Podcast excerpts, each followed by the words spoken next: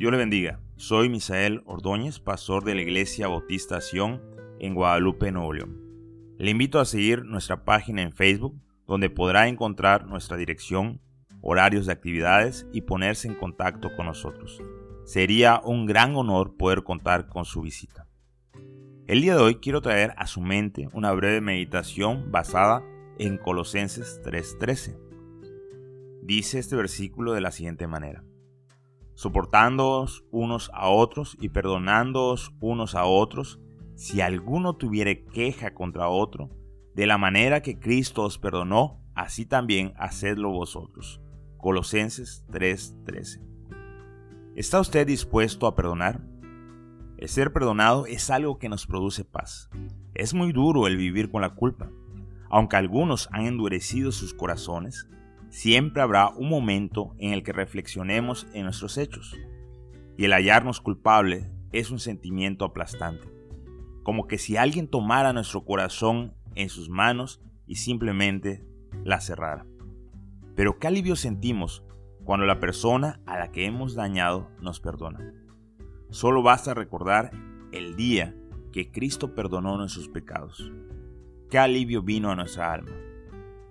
Precisamente el apóstol Pablo trae a la mente de los hermanos de Colosas el perdón que Cristo les había otorgado, haciéndoles notar que de la misma manera debían estar dispuestos a perdonar.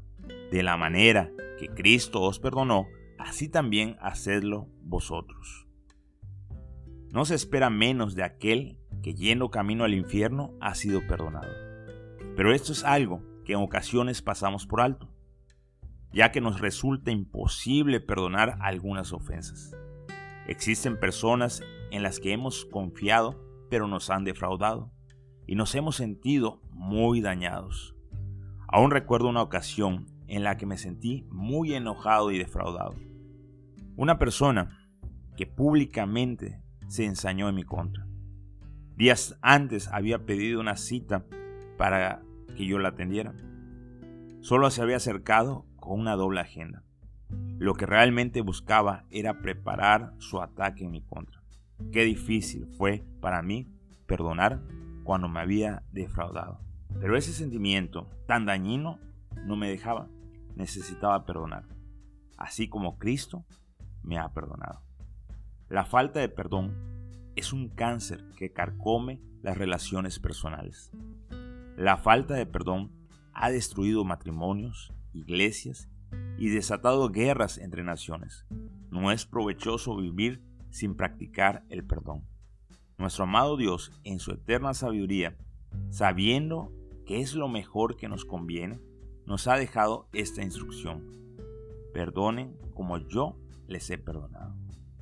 El perdón de Dios consiste en olvidar la falta, en considerarla saldada. Ya no hay ningún reclamo en nuestra contra todos nuestros pecados los ha olvidado. El trato que nos da en la actualidad es como que si nunca hubiésemos hecho algo en su contra. Ha hecho la paz con nosotros. Es conveniente que nosotros decidamos perdonar a nuestros ofensores, aun antes que ellos acudan a nosotros en busca de perdón. También deberíamos buscar la oportunidad de poder hacer la paz. Nuestro Dios no se ha quedado de brazos cruzados. Él se hizo hombre y se acercó a sus criaturas y se entregó por nosotros para hacer la paz.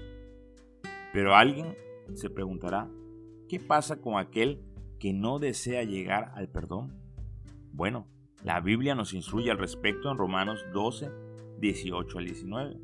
Dice de la siguiente manera, si es posible, en cuanto dependa de vosotros, estad en paz con todos los hombres. No os venguéis vosotros mismos, amados míos, sino dejad lugar a la ira de Dios, porque escrito está, mía es la venganza, yo pagaré, dice el Señor. Tenemos que aprender a buscar la paz, y si ésta no se da, aprender a dejar las situaciones en las manos de Dios. No hablamos de pedir el mal de nuestros enemigos, solo dejar que Dios se haga cargo. Pero primero agotemos nuestras posibilidades de estar en paz. como bien dice, en cuanto dependa de vosotros. Ahora quiero invitarle a practicar una vida de perdón y que la paz de Dios abunde en sus vidas. Dios le bendiga.